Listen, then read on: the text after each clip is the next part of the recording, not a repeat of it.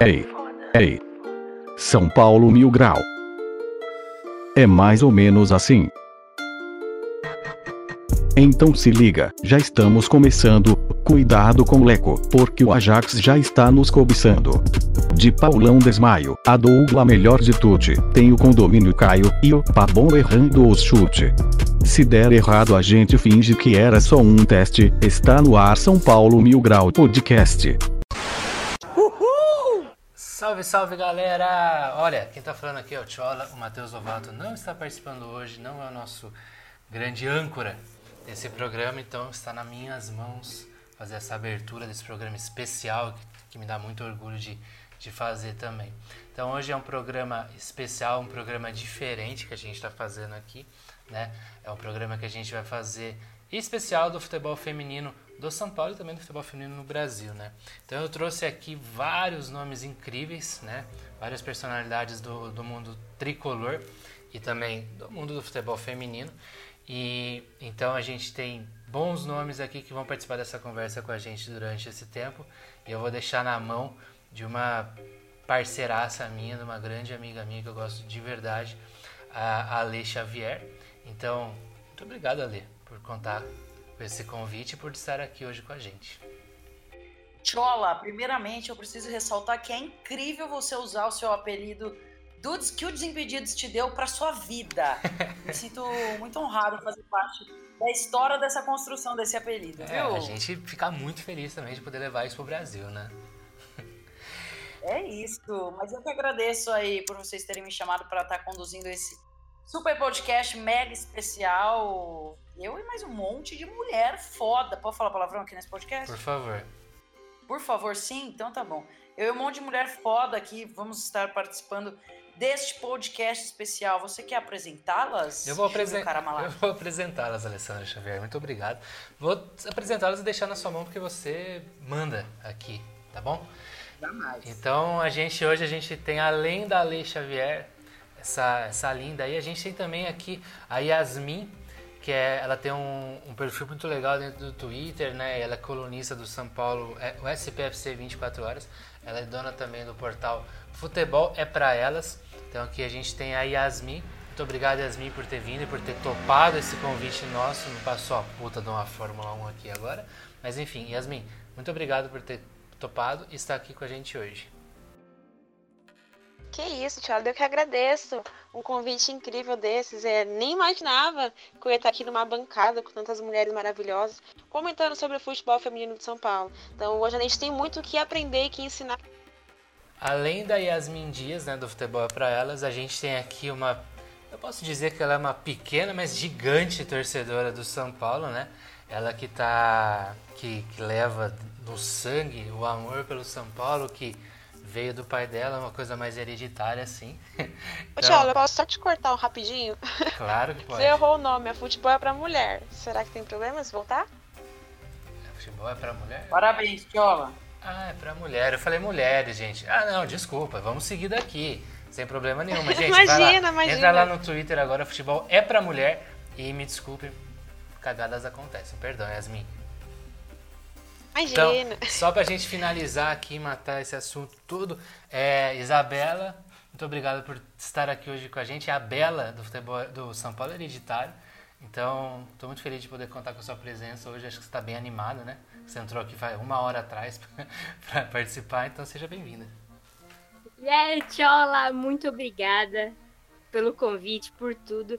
Estou me sentindo muito honrada de estar aqui com todos vocês. A Ale Xavier, que é uma mulher incrível, inspiradora, eu me admiro muito. Em todas vocês, né? Todas vocês mulheres que estão junto comigo. Então, muito obrigada. Vamos falar aí sobre o São Paulo feminino, né? Tem coisa melhor? E, gente, para finalizar aqui, a gente trouxe também uma, uma mina muito da hora. Gosto muito do canal delas também. E elas estão é, participando junto com a gente também dentro do, dessa conquista que foi a gente estar hoje, o São Paulo Mil Grau também dentro do, do, do futebol feminino. É a Nina, do canal de Bradoras. Então, a Nina, muito obrigado por ter topado, por estar conosco hoje aqui. Espero que você sinta-se em casa e possa falar o que você quiser, possa ser feliz e falar do São Paulo, que é o mais importante também. Ô, oh, meu querido, obrigada pelo convite, eu, eu que agradeço. Queria muito mandar um bom dia aqui para todos os caboclizados. Nossa, como eu queria falar isso para alguém. Então, tô aqui, estamos todos caboclizados, graças a Deus. Mas vamos falar das minas aí que também merecem espaço, né? Estão aí na, na luta, é um time muito legal e tô feliz de estar ao lado dessas mulheres incríveis aí também. É isso, muito obrigado, Nina, muito obrigado Ale, Bela e, a, e a Yasmin por, ter, por terem topado participar. Gente, só para finalizar rapidinho, eu só vou mandar um, um agradecimento aqui para os nossos apoiadores. Então a gente tem um apoia-se, né? Relembrando, a gente tem um apoia-se aí dentro do, das plataformas. Então todas as plataformas que vocês acompanharem o nosso, o nosso podcast, a gente, se quiser apoiar também, se não quiser, pode pode fazer o que quiser. Se quiser ouvir, só manda pros amigos, compartilha, faz o caralho que quiser. Mas muito obrigado é, a todos os nossos apoiadores novamente. É muito legal ter esse apoio de vocês, essa confiança que a gente está fazendo no nosso trabalho também. Queria agradecer a todos que ouvem a gente também. A gente chegou hoje em sexto no Trending Topics do, do Spotify. E, porra, com certeza, hoje, gravando com esse monte de mulher maravilhosa, a gente vai chegar. Em, vai chegar. A gente vai chegar em primeiro, porra. Então, enfim. Acabando com esse assunto agora. Ale, o programa é seu. Toca aí, eu vou ficar mutado. E tamo junto. Muito obrigado, meninos. Faz esse favor pro Brasil, Tchola. Beijo. Beijo, obrigado. E aí, meninas, agora é tudo nosso. Vocês estão bem? Vamos começar? Bora! Bora, minha querida. Vamos por ordem aqui nesse negócio. Primeiro, eu queria que a gente falasse, comentasse um pouquinho sobre a história do futebol feminino no São Paulo. Então, Yasmin, eu sei que você é a pessoa para falar sobre isso. Então, por favor, a ah, palavra está com isso. Então, é, o que quase ninguém sabe é que a nossa história no futebol feminino não começou em 2019, né, com a obrigatoriedade. Ela começa bem lá atrás, em 1997. É, nessa época, São Paulo fundou uma equipe de futebol feminino para disputar um torneio que se chamava Paulistana. É, ele foi feito em parceria com a CBF e com a, com a FPF, que é a Federação Paulista de Futebol. É, esse time ele contava com uma base, com a base da SAAD, que na época era o principal clube de futebol feminino do país. É, só que não durou muito tempo. As atividades do, desse time se encerraram em 2000 por causa de uma instabilidade financeira de São Paulo. Então foram só três temporadas de clube de futebol feminino. É, a gente tentou voltar, que eu digo São Paulo, né? A gente tentou voltar com a equipe feminina outros anos, em 2001, 2005, 2015, só que só foi dar certo de fato em 2017, quando o São Paulo fecha parceria com o Centro Olímpico. É, e nessa época o trabalho era só com a base. E uma base que, modéstia parte, campeã, né? São Paulo é, criou a base do futebol feminino em 2017, no mesmo ano que a FPF cria o Campeonato Paulista Sub-17. E o São Paulo consegue conquistar o campeonato. É, depois disso, vem a obrigatoriedade dos times da Série A terem um time de futebol, de futebol feminino, como todo mundo já sabe. E aí, enfim, o time cria a equipe profissional de futebol. E o resto é história que está começando, né? É isso. Na verdade, o time de São Paulo já foi bom, já patinou, agora está se reconstruindo, né? Foi campeão da A2 ano passado. Nina de Bradoras, minha sócia, a gente se chama assim porque a gente se ama muito. O que você tem a comentar da história do nosso São Paulo? Ai, cara, eu tenho. Eu sou bem mais velha que vocês, né? Que são ainda jovens. A Nina viveu tudo isso. Eu vi tudo isso. Então, eu lembro muito da equipe de São Paulo de 97, né? É, Cici, Katia Silene, Grazi, Juliana Cabral, Emily Lima, muita gente passou por esse por esse time, né? Então, São Paulo teve anos de glórias aí com esse time durante o final dos anos 90 e tinha transmissão na TV Bandeirantes, elas jogavam no, no ginásio, no campo, né, do Ibirapuera. Então, foi uma passagem muito marcante, assim. Então, tenho uma vaga lembrança desses momentos. E eu fiquei muito feliz quando São Paulo voltou com o futebol feminino, né? Como a Yasmin falou, teve esses hiatos aí, essa tentativa de voltar, mas por muito tempo é, ficou esquecida a modalidade no clube, né? E aí, quando volta em 2015, É, eu fico muito feliz, porque foi justamente no ano que começou o, o Dibradoras também, a gente passou a acompanhar de perto. É, elas chegaram na final do, do, Paulista naquele ano também, perderam para o São José, que é uma equipe super tradicional, e voltaram de vez agora, né? Nos últimos é, dois anos aí, que está com a modalidade dentro do clube, fez uma parceria super acertada com o Centro Olímpico para desenvolver a base, que é o que é o time que desenvolve muito bem a base aqui em São Paulo, que é o Centro Olímpico. E eu acho que, cara, diante de, do pouco tempo, a gente tá super bem, né? Subimos esse ano, fomos campeões da A2 ano passado, chegamos na semifinal do brasileiro. Acho que ainda é um time que precisa maturar, ganhar corpo e principalmente ter mais respaldo da diretoria. Acho que isso é o que vai fazer o time deslanchar nos próximos anos. Bela, eu pela sua fotinho e pelo que eu sei, você é mais nova aqui, né? Não sei se mais nova que a Yasmin, mas você não deve ter conseguido acompanhar de perto o São Paulo lá atrás. Então eu queria que você comentasse um pouquinho para você como é ver um time do São Paulo sendo formado. É isso aí, Ale. Eu tenho 15 anos. Então, assim. Meu Deus gente, do céu! Mais gente, nova do que eu imaginava. Eu sou a caçula. da idade dela. Você não conta também, menina. Eu sou a caçula daqui entre vocês. Mas olha, é, Ale, eu gostei muito dessa pergunta, porque agora que eu tô, eu, eu tô me familiarizando muito com o futebol feminino. E ver o São Paulo, por exemplo, ter ganhado a A2 foi muito importante para mim. Porque eu sou São Paulina, assim, doente, fanática demais. E ter visto as meninas ganharem, é, comemorarem, assim, foi algo lindo. E a gente tem que comemorar muito todas as conquistas do futebol feminino e principalmente do São Paulo. Então, eu acho muito importante agora a gente ver muito o futebol feminino, principalmente do São Paulo está se reconstruindo, está crescendo. Eu fico muito feliz com isso, muito mesmo. Acho que a torcida inteira do São Paulo está muito feliz com isso. É isso. Não é do jeito que a gente gostaria, né? Porque o time foi montado por conta de uma obrigatoriedade, assim como vários outros. Eu uso sempre o time do Corinthians como referência que surgiu antes da obrigatoriedade então eu queria que vocês comentassem também um pouquinho até que ponto isso é bom ou ruim para o nosso clube como um todo, porque a gente sabe que o elenco do futebol, quer dizer, o elenco não, né? Porque as meninas dão a vida ali, mas o futebol feminino do São Paulo não é prioridade para o clube e parece não ser a, a, médio prazo, pelo meu, pelo meu ver, assim, a meu ver. Nina, você que está sempre também acompanhando bem de pertinho, eu queria que você falasse um pouquinho da obrigatoriedade como isso influencia no, no clube, como um, como um clube mesmo.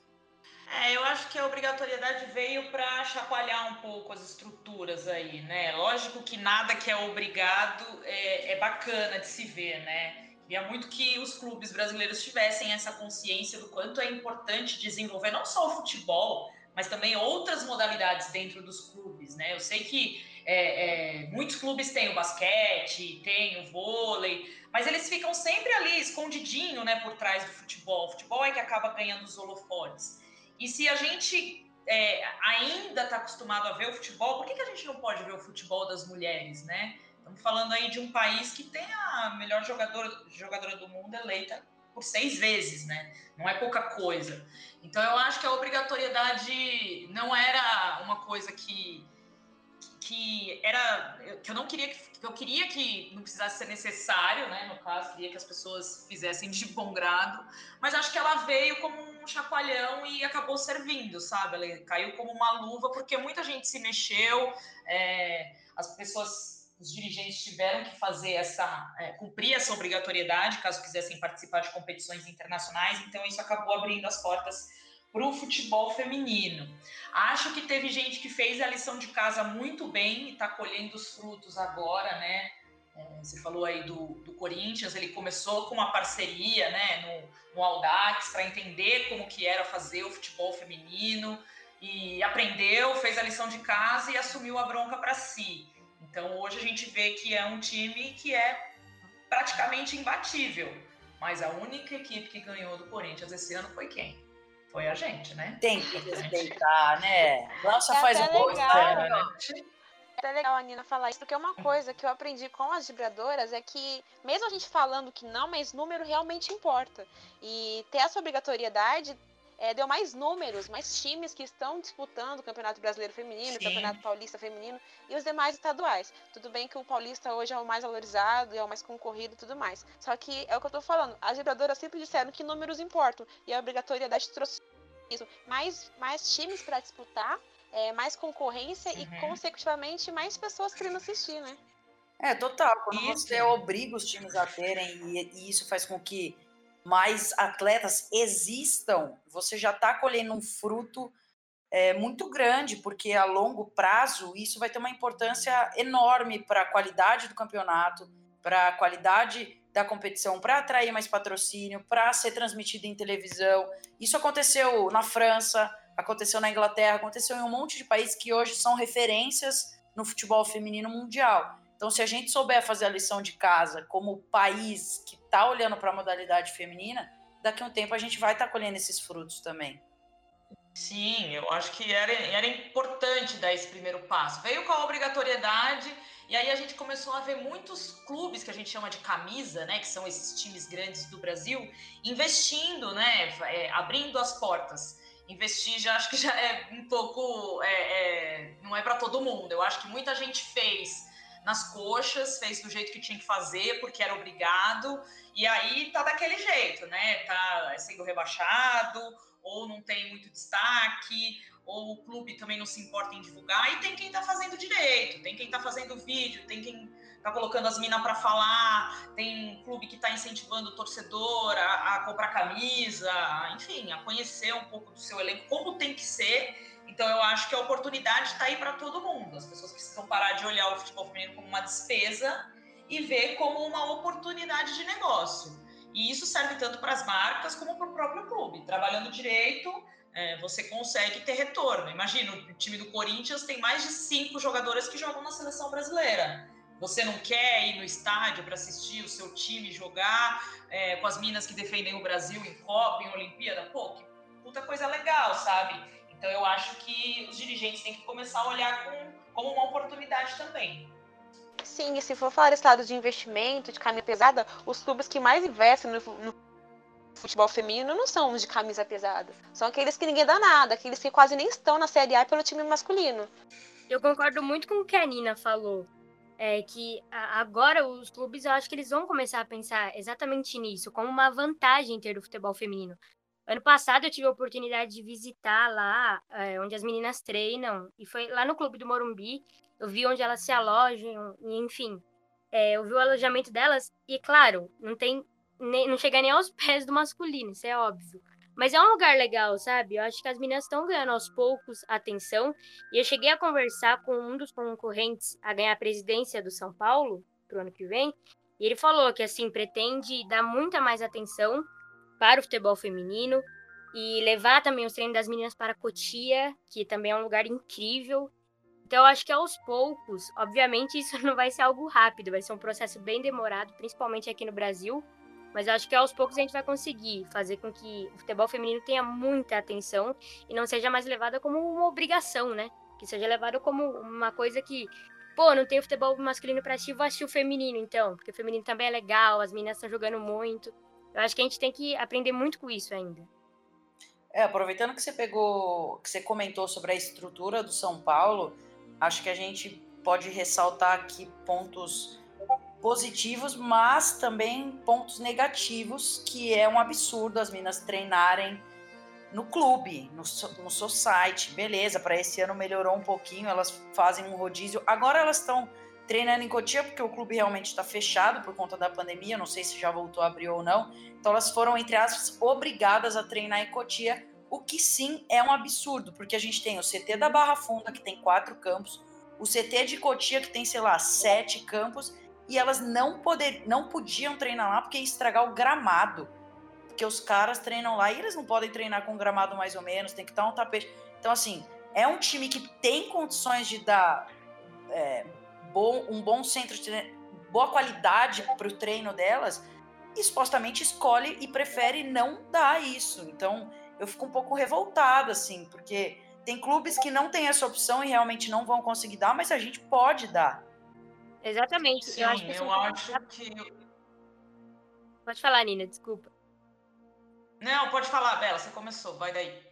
Então, eu acho exatamente isso, Ale. Eu acho que, assim, agora o São Paulo tem que prestar muita atenção nisso. Porque, tipo, foi exatamente o que a Ale disse. Os caras não podem treinar com o campo mais ou menos? Pô, deixa as minas treinar também lá, na Barra Funda, por exemplo. E agora mudar pra Cotia, possivelmente mude, vai ser algo incrível, sabe? Mas já deveria estar tá treinando lá há muito tempo, sem ser obrigatório por conta da, da pandemia e afins. Já tinha que estar lá. E agora, por exemplo, o São Paulo recebeu o ônibus dia 14. E a gente conseguiu um ônibus para o futebol masculino e também para o feminino. E eu achei isso incrível. Foi um avanço enorme terem pensado em pegar um ônibus para o feminino também, porque eu achei que ia deixar de lado isso. Outra coisa que eu queria perguntar e saber a opinião de vocês, por exemplo, a gente sabe que tem times que já estão se posicionando em relação à divulgação, rede social, estão criando a própria página do feminino. O Corinthians é um exemplo disso, mas a gente tem outros times que fazem. Vocês acham que faz falta para o São Paulo isso? Eu já vou dar minha opinião, eu acho que faz muito, porque é, quando você quer saber do feminino, você, se você procurar pela página do feminino, só vai ter o feminino ali. Você vai achar suas informações que você precisa, jogo, quem fez o gol, quem não fez, o que, que aconteceu, quando é, aonde é. Quando ela se junta com a página do masculino ou com a você página. Você não vê nada. Você não consegue ver nada, você não sabe onde está o jogo do feminino, você não sabe quem fez o gol, você não sabe nada. Então eu queria a opinião de vocês. Ale, eu antes não tinha uma opinião formada sobre isso, e eu até pensava que seria errado, porque o São Paulo é um só, é, todas as modalidades são, são do São Paulo. Que hoje eu penso que é o certo, porque você abre o Twitter, por exemplo, do São Paulo. É, quando tem jogo do feminino, eles colocam os principais lances e pouco comentam, não tem aquela zoeira que tem quando o time masculino vence, etc. É, é 10% das publicações são para o time feminino. Inclusive, algumas jogadoras do próprio São Paulo são contra essa posição. E eu fiquei chocada com isso. É uma delas, não sei se nem vale a pena mencionar aqui, é porque vai que ela se sente incomodada. É, disse que o São Paulo é um só e que não tem que fazer um, um Twitter, uma rede social só para o time feminino. E eu, eu, respeito a opinião dela, só que eu acho que isso acaba meio que distanciando o torcedor do, do time feminino. Porque você pouco vê a divulgação da modalidade nas redes sociais. Então acho que seria muito interessante, muito importante ter um, uma, uma rede social só para o feminino. É, eu acho que esse é o ponto. Se fosse dado o mesmo peso, né, a, mesmo, a mesma medida para o jogo Sim. do feminino quanto do masculino, beleza. Para as informações do feminino quanto do masculino, beleza. Mas isso não é feito. E, por exemplo, vai acontecer dias que o São Paulo feminino vai jogar no mesmo horário que o masculino, no mesmo dia. E aí? Quando acontece Como... isso, você não vê nada nas redes sociais. Nada. Nada. Não, e tem Exatamente. até o ponto que a Bela falou que deixa eu só falar porque eu acho que ela falou isso eu achei muito importante. Ela disse sobre o ônibus que o São Paulo, que ela ficou muito feliz que o São Paulo fez o ônibus para o feminino. E ver que é, nesse ponto ainda teve uma desigualdade, porque teve a enquete para a torcida escolher o ônibus masculino. O segundo mais votado, ninguém sabia, foi para o feminino, sabe? É, o, o segundo lugar vai para elas e ninguém nem sabia que ia para elas. Exatamente. E assim, é, eu até pesquisei hoje. Eu, eu pesquiso sempre, né? O, o, o, futebol feminino do São Paulo. E aí eu fui ver no Instagram hoje e até o, o perfil do rival é verificado pelo Instagram. E nós não temos um, um separado só para o futebol feminino. Por exemplo, o basquete do São Paulo tem um perfil só do basquete.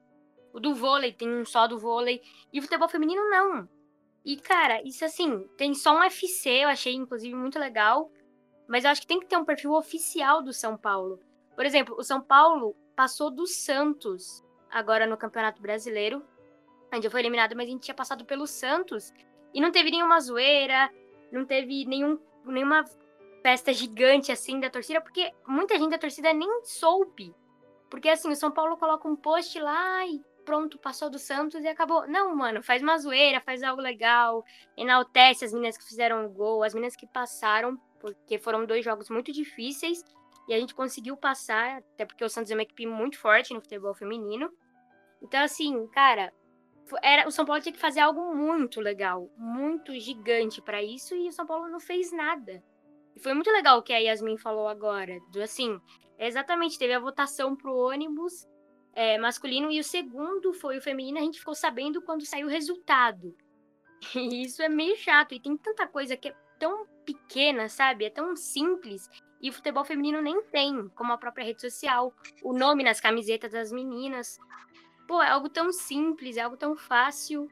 E assim, não tem. O futebol feminino é, é esquecido. Isso é uma coisa que pega, esse negócio de nome, uniforme, é uma coisa que pega no futebol feminino no geral, assim. Eu conheço meninas de todos os clubes, é, sei que todos são assim. A gente no futebol masculino costuma ver, tipo, o cara trocar de camisa no intervalo, ou no fim do jogo dar a camisa para alguém, troca com o jogador do outro time. Isso no feminino realmente não acontece. As meninas, quando tem o nome atrás, elas têm dois uniformes, então tem duas camisetas. É, elas têm que lavar após jogo, porque né, precisa levar as duas para o jogo, então não tem de sobra, assim. E quando você não coloca o nome na camiseta, é realmente porque não tem um elenco fixo, no sentido de, ah, todo jogo ela joga com a 9. Isso como pode mudar?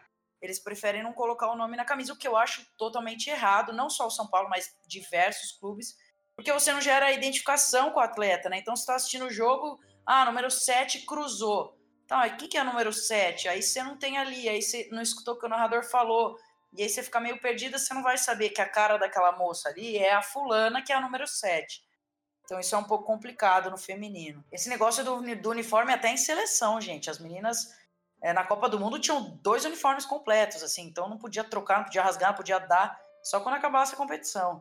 É, são, é, são muitas disparidades, né, que as pessoas é, não fazem ideia que acontece, né? Então, jogador de futebol tem camisa a rodo, né, para dar para a família, para o músico que ele gosta, para o vizinho, para o cachorro. As meninas não têm essa, essa vantagem toda, assim, né? Então, por muito tempo, São Paulo jogou é, até em 2015, jogou com um uniforme que nem era mais, sabe, da, da patrocinadora, com um uniforme antigo, porque, né, ah, usa aí o que, que tem, já era. Eu tenho uma camisa aqui de 2015, que a Giovanna Crivellari que me deu do São Paulo quando ela jogava lá. E, tipo, mano, tem um negócio colado em cima do, da patrocinadora, que era da época, com o patrocinador que estava patrocinando naquela época, que era uma parceria com a prefeitura de sei lá onde. Então, assim é, é várzea, tá deixando de ser amador ainda, né? O futebol feminino é considerado amador, né? Se você entrar no site da Federação Paulista, Paulista tá lá, Campeonato Paulista Feminino Amador, porque essa é a situação. A maioria das jogadoras não tem é, registro, né, em carteira, não tem seus direitos. Muitas vivem de contratos temporários. Ah, você vai jogar aqui por um ano, depois a gente resolve o que, que vai ser. Algumas não têm nem salário, algumas jogam por é, participação. Então é, é, complicado, é uma coisa que ainda está é, caminhando para uma profissionalização. Então são poucos os clubes que, que têm isso certinho, né? Que as meninas recebem é, de fato e são tratadas como profissionais. E esse lance do perfil, eu acho que é, é, é bem-vindo também. Por muito tempo eu pensei se era justo, porque São Paulo é uma coisa só, mas é isso, acaba caindo no limbo ali. Tem dia que São Paulo joga com, a, com o sub-17 e, perdão, não é desmerecendo, mas estamos falando de um elenco feminino profissional e o sub-17 acaba tendo mais é, é, destaque do que elas. Então, sempre os outros, os outros jogos vão ter mais destaque do que o delas. Então, põe elas de lado, sabe? Mas eu sei que também a comunicação São Paulo é muito pequena e cuida de muitas coisas. Praticamente eles cuidam de divulgação de várias modalidades no clube, mas enfim, né, gente? O Vibradoras também tem três pessoas e a gente se vira para fazer o que dá aqui. Eu acho que a gente tem que entregar um. Contrata a estagiária. É isso. É, então, eu tô trabalhando muito para ter dinheiro para contratar estagiária, viu, minha amiga? Mas tá difícil, mas eu acho que a gente tem que fazer um bom produto. Eu sei que o Santos não tem um, um perfil oficial para sereias, o Palmeiras não tem, o Flamengo não tem, o Corinthians tem e é sucesso puro. Tudo que você precisa encontrar, você acha naquele Twitter. Então, assim, acho que a gente tem que tomar o rival como, como um exemplo, sabe? Porque o que eles estão fazendo é muito louvável. E eu tô falando muito disso porque, assim, se os clubes não se não se prepararem, não se chacoalharem, não começarem a bater de frente, a gente vai ver todo ano o Corinthians sendo campeão, atropelando todo mundo, com jogadora de seleção, e isso aqui vai parecer o Campeonato Espanhol, que só o Real ou o Barcelona ganha. Vai parecer o francês, que só o PSG ganha. Então a gente vai ficar vendo isso. Uma coisa. Né? Então, acho... uma, desculpa te interromper, Nina, mas uma coisa que eu acho legal que você citou, por exemplo, ah, o Palmeiras não tem uma página feminina, o Santos também não, mas pelo menos eles têm o um grupo no WhatsApp com os jornalistas para passar informação. E nem. Amiga, eu já pedi esse Ninguém me ouve, não, porque é isso. Elas, é, é, as pessoas me disseram que eles têm muita coisa para administrar, né? Que é base, que é profissional, que é não sei o quê. Mas, ué, e aí o feminino paga por isso, sabe? Exato. Não é justo, entendeu? A gente está em contato com um grupo de todos os clubes. O São Paulo não tem um clube no WhatsApp para passar escalação de jogo, nada. Isso eu acho bem absurdo eu, mesmo. Na verdade, eu acho, tipo, meio que uma desculpa. Porque, assim, se você não, não quer criar um grupo porque as pessoas vão tomar o seu tempo no sentido de, putz, vão te perguntar, blá, blá, blá, silencia o grupo, mas passa as informações, como é o da CBF, Sim. entendeu? As pessoas recebem a informação ali, depois elas se viram para é, escrever, para pesquisar mais, Sim. mas elas sabem. Como é o do, do São José, por exemplo. São José é Exato. é silenciado ali, só o administrador escreve. A gente precisa da informação, né? Porque assim, se a gente tiver algum problema de pedir algum dado, a gente vai procurar o assessor de qualquer forma. Então, faz o grupo para evitar que você tenha que responder mais coisa. Se você pôr o básico ali, você já abastece muito, sabe? Acho isso que é. Isso eu acho inadmissível mesmo. Ó, antes da gente continuar aqui, Júlio, você quer interromper nós? Eu estou interrompendo agora, gente, porque eu gostaria de introduzir aqui o quadro Perguntas do Internauta, né? É, deve ter acontecido algum som aqui, eu não sei, não, isso vai depender da nossa edição, mas o que acontece é a gente tem a pergunta aqui da Fabiana Rosa, ou da Fabi Rosa, né? O Vini vai soltar aí pra gente. É uma pergunta geral, então quem se sentir é, mais à vontade pode falar sobre o tema da gente. Então, é, a pergunta da Fabi é a que segue agora. Eu quero saber o que na visão delas que estão lá, que vivem isso todos os dias, o que fazer na sociedade de uma forma geral para que o esporte ele não seja visto somente como um esporte masculino, porque a gente sabe que infelizmente é foda você ser mulher, você tem que ser às vezes dez vezes melhor naquilo só para você provar, ganhar visibilidade. Então eu queria saber isso, assim, o que, que a gente tem que fazer para poder ajudar nessa luta aí, para que as mulheres tenham a visibilidade e o reconhecimento que elas merecem. Fabi, é, vou tomar a liberdade de começar falando de futebol e futebol feminino, mas também generalizando para qualquer esporte em que a mulher esteja relacionada. Qualquer esporte, pensa num esporte aí. Nenhum esporte é visto com bons olhos pela sociedade para ter mulher. Então, se você pegar colégio, no colégio que você estudou, ou qualquer menina estudou, na educação física quase não tem menina praticando. Porque, ah, vai suar, suar não é coisa de mulher, ah, vai ficar fedido. Putz, mulher não pode ficar fedida porque tá jogando bola, jogando vôlei, jogando basquete. Então, acho que qualquer esporte, para ele começar a amadurecer é, a ideia de ter mulher, ele tem que ser inserido no colégio, porque as pessoas vão crescer vendo mulher praticando aquilo e vão ver que tá tudo bem. Mulher pode suar sim, pode jogar bola no intervalo, pode fazer o que quiser. Então, quando a, a, a mulher crescer, né, a, a jovem crescer e continuar jogando no clube ou virar profissional, as pessoas vão falar: ah, beleza, ó, jogava comigo, não sei aonde, no meu colégio. Ou, putz, no meu colégio tinha um campeonato feminino da hora. Isso vai ser mais natural. Olha, Lê, eu vou além, acho que mais do que né, começar no colégio, eu acho que. Porque é um problema de sociedade, né? Total. A gente vive numa sociedade machista e o esporte ele é um microcosmo que reproduz tudo que a sociedade faz. Eu acho que a gente tem que incentivar meninas desde a primeira infância a, a ter contato com o esporte, sabe? É, não necessariamente futebol, mas enfim, o basquete, o vôlei, a natação, o judô.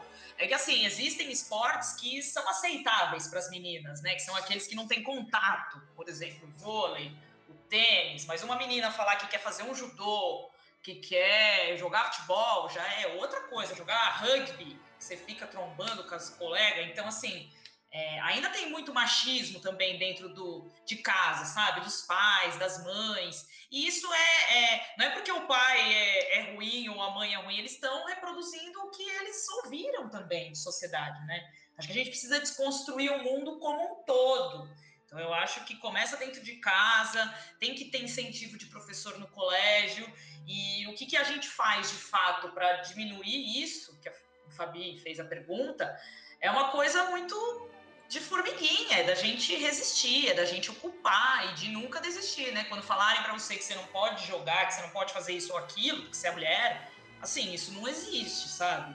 Então, eu, eu, eu li num livro, acho que é da Chimamanda, que a única coisa que difere homens e mulheres é a maneira que a gente faz xixi, minha gente. Nada mais tem de diferente. Então, a gente pode fazer tudo o que quiser. E, mulher, e a mulher enfrenta diversos preconceitos, não só no esporte, né? Uma mulher que quer ser. É, falar de política também é super, super raro de encontrar. Se você olhar aí na, na Câmara dos Deputados, dos senadores, presidentes da República, quase não tem mulheres ocupando esses cargos também. Então, são várias áreas né, que a mulher não está apta a trabalhar. E quando eu falei da, da importância da mulher numa comissão técnica de São Paulo, é também por isso, porque elas não estão ali. Elas existem, mas as oportunidades para elas são muito poucas. Então, eu acho que a gente não pode se acomodar, a gente tem que ocupar, tem que resistir e lutar por aquilo que Cara, a gente acredita. A, eu achei o que a Lê falou fantástico, de isso já começar nas escolas, essa mentalidade da menina poder participar dos esportes. Por exemplo, quando eu era muito pequena, é, eu queria muito jogar futebol na minha escola. Só que a minha escola era assim: menina só pode participar de balé e os meninos que vão jogar futebol. Você não pode parar pra uma menina jogar futebol. E aí meu pai foi lá na secretaria da escola e falou: Mas ela quer jogar futebol. Então ou ela vai jogar futebol, ou eu tiro ela da escola. E aí eles abriram uma exceção para mim jogar futebol. Eu era a única menina dentre vários meninos. E assim, isso me marcou muito. Em todas as escolas, eu sempre sou a única menina a praticar esportes, assim, sabe? É, veementemente sempre, né? Educação física, por exemplo, eu sempre participo. E isso tem que começar desde a escola, para nós mulheres já entendermos ainda mais que nós devemos sim lutar pelo nosso espaço, seja qual for o campo, seja o esporte ou até a política. A gente tem que dominar também as coisas. E, cara, o que a Nina falou foi fantástico do livro, e é exatamente isso. A gente tem que, desde pequena, entender o, o que nós devemos fazer, o que nós mulheres, a nossa importância na sociedade, que nós também devemos comandar tudo. Eu concordo muito com a, com a Nina que falei, até porque eu tenho 20 anos e minha família nunca me colocou tão próxima a nenhum esporte, nem futebol, nem nenhum. E eu só vim começar a, a ter certeza que eu queria trabalhar com futebol quando eu fiz 18 anos na Copa do Mundo. Eu sempre quis ser jornalista, mas eu não é, isso é, é, desde casa, é do berço, como a Nina mesmo falou. Você começar a se habituar com o esporte. E se for, for ver hoje na minha família, é só a única, dentre os homens e as mulheres, que entende de futebol, que fala de futebol. Que eu fui atrás, eu quis, eu descobri que aquilo era meu objetivo. Então, Fabi, você não tem que provar nada. Não tem que pensar em fazer alguma coisa para provar que você sabe, provar que você consegue. Você tem que fazer porque é o seu sonho, porque é o seu objetivo e porque é a sua vontade. Não porque você tem que provar para algum homem que você tem potencial de fazer, entendeu? É, o segredo para a gente conseguir o nosso espaço é ocupar, ir atrás e não se importar com que, com que algum homem vai dizer pra gente. É só fazer. Nossa, se, eu me importasse com isso, estava lascada. Eu apareço no total porrada. Inclusive, até falei pro meu pai agora antes de entrar aqui para gravar eu falei, meu pai, caraca, eu achia o Desimpedidos e eram vários homens, assim, e eu achava incrível, obviamente, eles são incríveis. E aí eu falei, meu pai, mas quando entrou a Alê, que era uma, uma mulher que entendia muito futebol, entendia demais, é, loira que torce pro São Paulo, eu me identifiquei muito, porque eu tenho todas as características. E aí, cara, era muito legal, porque antes, é, na minha escola, a gente assistia muito Desimpedidos, e aí os meninos falavam, ah, você fica fora da conversa porque o Desimpedidos só tem homem. E depois que entrou a Lê, eu comandava a rodinha de conversa. Então, cara, isso é demais. A, a Lê, por exemplo, é um, um grande exemplo de uma mulher que entrou num lugar que era comandada por homens e dominou tudo. E é isso que a gente tem que fazer. Isso mesmo. A gente vai dominar, a gente vai dominar tudo. Desculpa você que é homem tá ouvindo a gente, mas a gente vai dominar. Não, Já estamos dominando o podcast. Olha isso. É isso, a gente pôs o Tchola no bolso. Daqui Já pouco... era. Foi mal aí, Tchola. Desbancamos você. Ô, ô, gente, o que a gente está fazendo com o Tchola hoje é o que muito, por muito tempo fizeram com as mulheres, que era ficar só lendo a pergunta Isso. dos internautas. Exatamente. Os homens discutiam É tipo a Joana de Assis apresentando bem amigos do lado do Galvão. Fico com muita pena, muita é, pena. Tipo, sabe, uma mulher talentosa, né? Ficava lendo e-mail, pelo amor de Deus. Então hoje o Tchola tá fazendo esse papel. Fazendo muito, muito bem, bem, fez uma grande escola. Ó, oh, meninas, é, agora eu queria saber sobre o o que a gente realmente precisa para valorizar o futebol feminino, seja o do São Paulo, que a gente está focando aqui, ou qualquer esfera no geral, assim, seja qual o papel do clube, qual o papel da torcida, da federação, dos profissionais envolvidos, é, das redes sociais, dos jornalistas, das influenciadoras, o que, que a gente pode fazer para melhorar e valorizar o nosso futebol feminino? Ah, eu acho que o papel do clube é principalmente informar, né? Foi um tópico que a gente já falou aqui tipo, chamar a torcida também pro estádio. Ano passado teve um majestoso no Morumbi e, cara, foi lindo. A torcida foi bastante. Lá tinha bastante gente no majestoso vendo as meninas jogarem. E foi muito legal, achei incrível. Outra coisa foi até o que a Lei já, já disse aqui pra gente. Tem jogo do masculino que ocorre no mesmo tempo que o jogo do feminino. E aí o torcedor tem que falar, pô, qual que eu assisto? Masculino ou feminino? Ou perco esse lance aqui do feminino e assisto masculino? Tipo, isso não é legal. E eu acho que os clubes têm que entrar em contato e falar, ó, meu time masculino vai jogar em tal horário desse dia. O feminino tem que jogar em outro dia ou em outro horário para a torcida ver também, né? Principalmente os jogos, enfim, fora de casa e agora em pandemia que a gente não pode ir no estádio. Mas eu acho que a, o papel principal do clube, fora dar mais atenção para as mulheres também, é fazer exatamente isso. É incentivar muito a torcida, informar a torcida pra torcida falar, pô, vou lá apoiar as minas, porque as minas são incríveis, estão jogando bem pra caramba, então vamos lá. E claro, né, além de informar, fazer umas zoeiras, porque a torcida gosta muito de, das zoeiras, de zoar rival, e a gente tem que fazer isso, incluir tudo isso que a gente faz no masculino no futebol feminino também. Eu concordo com a Bela. E eu vou além. Eu acho que o culpado de tudo isso também não é só o clube, também é a torcida. Eu falo isso porque nas minhas redes sociais, como o, como vocês já viram, é, eu faço cobertura do São Paulo pelo, SP, pelo SPFC 24 horas. Eu cubro só o futebol feminino. E eu sempre estou colocando lá pré-jogo e fazendo todas as anotações, é, informações do dia que vai ter algum jogo e coloco lá. Teve um dia que eu estava sem internet e eu não consegui informar nada sobre a partida que ia ter. E depois eu só voltei e falei, olha, São Paulo venceu hoje, tal, tal time, e, e foi isso. Aí um cara pegou e comentou: Mas você não me avisou que tinha jogo hoje. É, mas como é que eu vou saber que tem jogo se vocês não falam? Ele, ele falou isso. E o pior é que ele não foi o único. Em outros posts também tinha várias pessoas dizendo, mas eu não sabia que tinha jogo hoje. Então, eu acho que não é culpa nem só do clube, mas também é culpa da torcida que não tem disposição de ir atrás, fica esperando a informação cair quentinha na mão. E não é assim que você consegue fomentar alguma modalidade para ela crescer. Nininha, quer falar alguma coisa? Eu achei brilhante o que essas meninas falaram. Bela, acho que você não tem 15 anos e Yasmin, eu não sei se você não tá na Globo, Vibradoras. As meninas tá como vem a base, Ale. A gente começa aqui um negócio. Quantos anos você tem, Yasmin? Eu tenho 20. Que que é isso, Nina? Vamos embora daqui, deixa as minas aí tomando conta.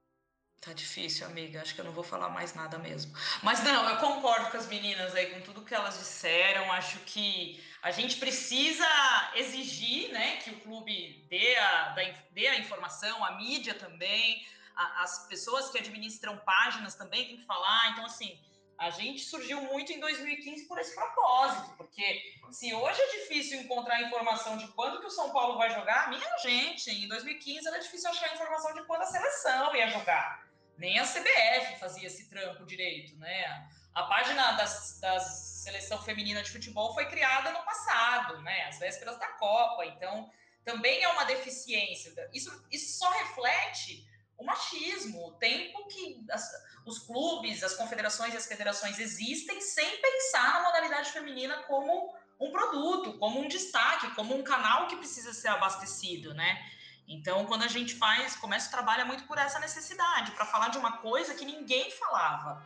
É, que ninguém falava é muito absurdo, né? Mas que pouca gente falava. Eu acho que esse trabalho de, de falar do feminino é, sempre foi muito da, da, mídia independente, porque se a gente ficar esperando a grande mídia, as grandes TVs, os grandes jornais falarem, a gente vai morrer sentada. Então, acho que até o próprio futebol feminino entendeu é, isso, né? Entendeu que não, não, não adianta a gente brigar com grande imprensa. Ah, então se a TV X não passa nosso jogo, a gente vai passar no Facebook, a gente não vai deixar sem passar, a gente vai passar no canal da CBF, a gente vai passar no Maicujo, a gente vai encontrar alternativas. E hoje essas alternativas estão mostrando que existe audiência, né? A gente viu o Brasileirão aí feminino é, estourando de público, de audiência pelo Twitter e o Facebook entregando um produto maravilhoso de Campeonato Paulista. Então, temos como fazer. Não importa como, o importante é fazer. Então, esse é o nosso papel, como torcedor, como clube, como influenciadora, como página. A gente tem que fazer, a gente não pode deixar de fazer um dia. Porque é isso, quando você não faz, a pessoa fala, pô, mas eu não estava sabendo, porque a pessoa quer comodidade, né? Mas é isso, a gente se esforçar para levar visibilidade ao máximo. Legal, tava falando e tava no mudo aqui. Show de bola. Tô sabendo o podcast. Perfeito. É, é foda, cara. As novinhas vieram aqui, engoliram nós, eu tô até mal, mas estão falando aqui no. Mas oh, eu fico muito feliz. É, enfim, eu, a Nina eu tenho certeza que também. Mas eu fico muito feliz de ver essa nova geração muito mais engajada, muito mais. É, batalha, eu ia falar trabalhadora, mas acho que nem é essa a palavra. Eu acho que a palavra é batalhadora. Tipo, as meninas correm atrás do que elas querem desde muito cedo.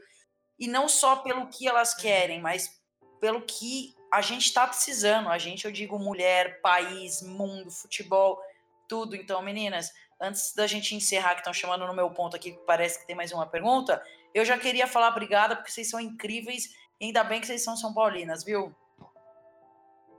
Manda aí, o que estão falando no meu ponto aqui? E aí, voltei, gente. Ah lá, ah lá. Ó, deixa eu passar aqui. A gente tem mais uma pergunta do internauta aqui. Dessa vez quem tá mandando é a Manu, tá? Então, a Manu Alê, outra grande fã sua. Manu também, bichete sua de PUC, tá? Fez jornalismo na PUC em 2000. Não, não é bichete, não. Acho que é. Tá quase ali, 2012. Então, comigo, 2012, que né? é? Manuela Farias. Na verdade, 2013. Manu entrou em 2013. Sou bichete. É bichete. Manuela Farias. Então, vamos ouvir aí a pergunta da Manu, gente. Na verdade, não é bem uma pergunta, mas é mais um elogio, porque eu acompanho o futebol feminino há um tempo já, desde que voltou com força o Brasileirão, e o trabalho da base do São Paulo é muito foda, cara. A, a quantidade de jogadores que sobem da base pro principal, é, eu acho que a, se bobear, o maior da liga. E a nossa base também é, é muito boa, tá? Por sinal, tá desfalcada porque tá todo mundo convocado para a seleção uh, brasileira sub-20, sub-17. Então, porra, o São Paulo tem um trabalho de base muito bom. Só olhar assim o tanto masculino quanto feminino quanto a gente usa a base. Sei lá, eu queria saber mais desse trabalho, como que faz, como é a continuidade. A base vem forte, dentro de campo e fora de campo aqui com as nossas super meninas, comentem esta pergunta não, mas enfim, comentário da Manu sobre a base do São Paulo. Então, quando o São Paulo volta com a modalidade aí em 18, né, 18, 19, a gente traz muitas meninas da base do Centro Olímpico, né? Então, não é um trabalho de base que começou no São Paulo. Então, por exemplo, a Yaya, a Yaya veio do Centro Olímpico, foi para o profissional e estourou. Então, muitas meninas, a própria Lauren, a zagueira que está jogando hoje no profissional, ela é formada no Centro Olímpico. Então, São Paulo trouxe muito dessas meninas para o clube. Hoje elas são do São Paulo, mas é, elas começaram ali com 11, 12 anos. Hoje elas têm 16, 17, 18. São base da, da seleção, das duas seleções. Mas isso é um projeto importado do Centro Olímpico. É, hoje eu confesso que eu não sei se São Paulo tá, tem investido em, em base de fato, de igual faz com o masculino. Eu sei que muitas que estão lá vieram desse projeto do Centro Olímpico e de outros lugares. São Paulo até fez algumas peneiras para compor elenco logo que, que a modalidade voltou, mas basicamente é, são garotas que começaram a jogar no próprio Centro Eu acho que também tem um pouquinho de mérito do São Paulo nesse caso, porque ele, é, ele começa a parceria com o Centro Olímpico, mas já em 2018 é, a nossa base torna-se torna própria de São Paulo. E e eu, eu até pensava, nossa, pode ser que depois disso vai, vai meio que cair o nível, porque geralmente os clubes não investem muito no futebol feminino. Só que é importante mencionar que em 2019, é, de, de oito campeonatos disputados, se eu não me engano, a, a base conseguiu chegar à final de cinco e con conquistou três títulos.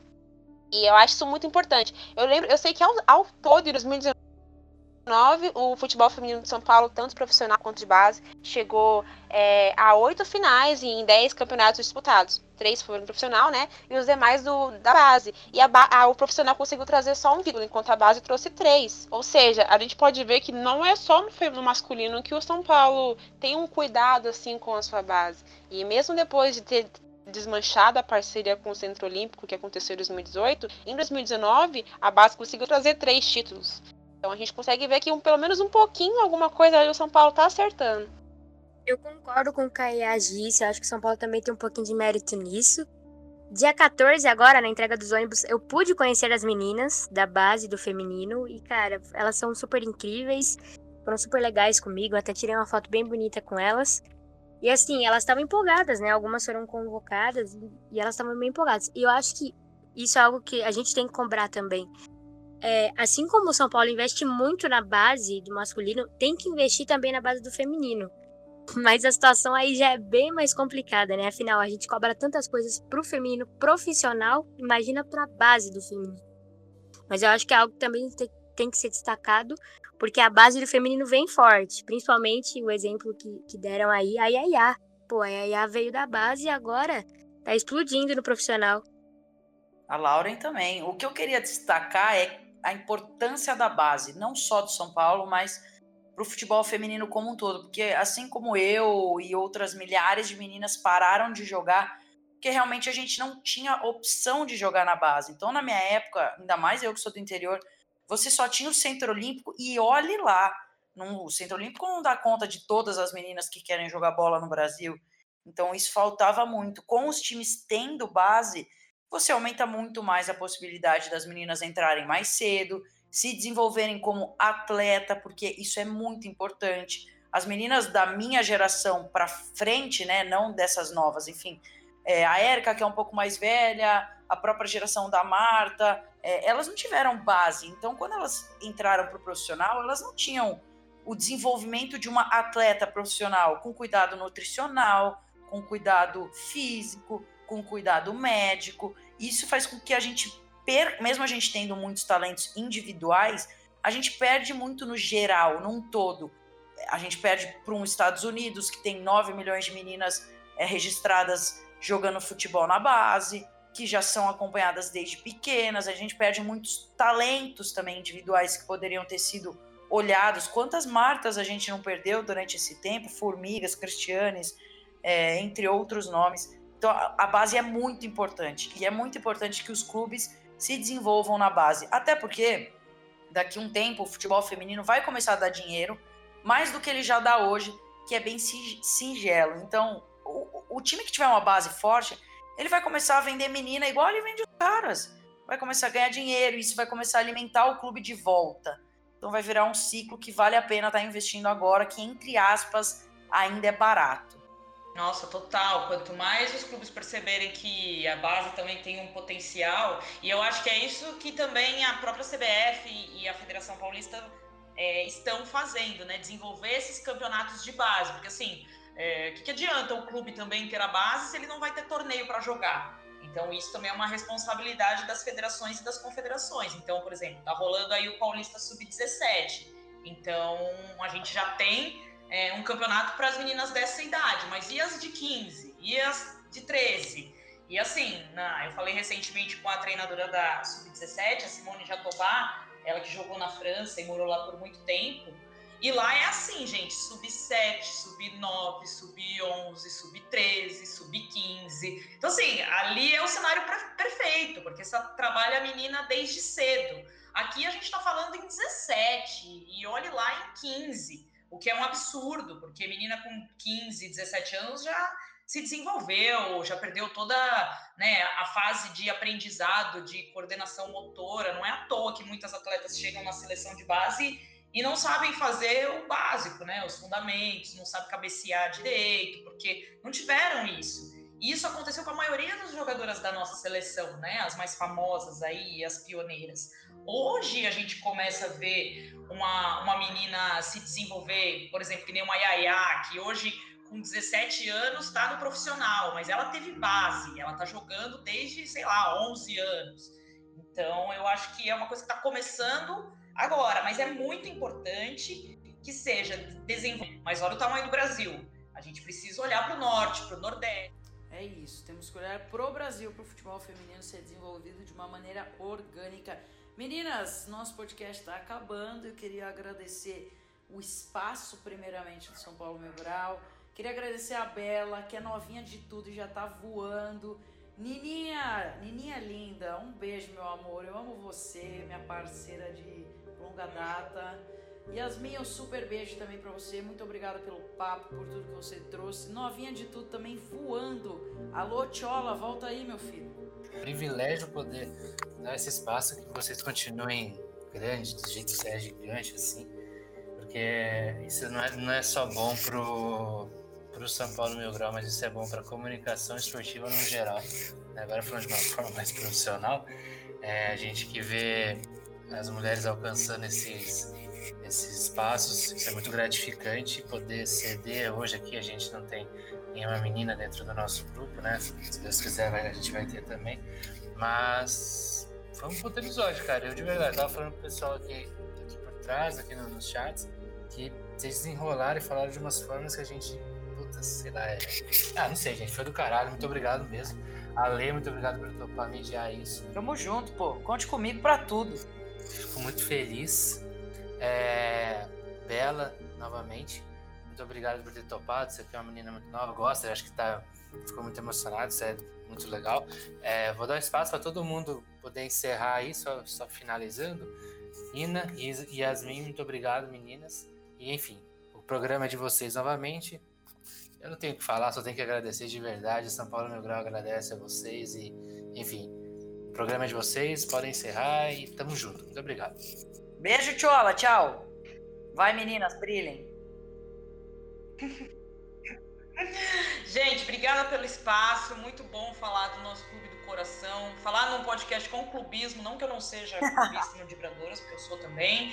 Enfim, é, é, sigam a gente nas redes, estamos ali abrindo futebol feminino é, com afinco, não só o futebol feminino, mas a presença da mulher no esporte de todas as formas, seja jogando, seja jornalista, árbitra, dirigente, treinadora, a gente precisa falar das mulheres nesses espaços.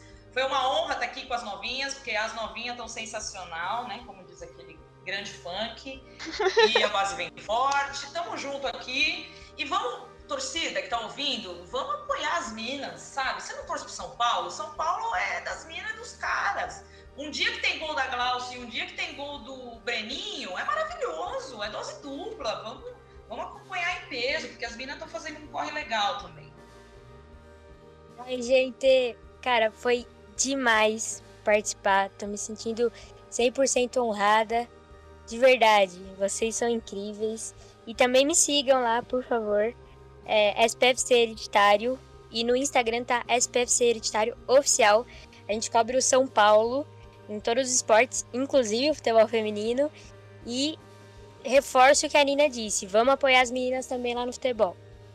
Muito obrigada pela oportunidade. Eu aprendi mais uma vez bastante com a Lê, com a Nina e eu sempre aprendo bastante também com as vibradoras. É, vocês podem me encontrar no Futebol para Mulher, a gente está no Twitter e no Instagram cobrindo o futebol feminino nacional. Eu também estou no Twitter, arroba Yasdias com 2D, e eu sempre falo de futebol lá. Só falo de São Paulo, basicamente é só São Paulo, tanto feminino quanto masculino. Então, é, pode me encontrar lá.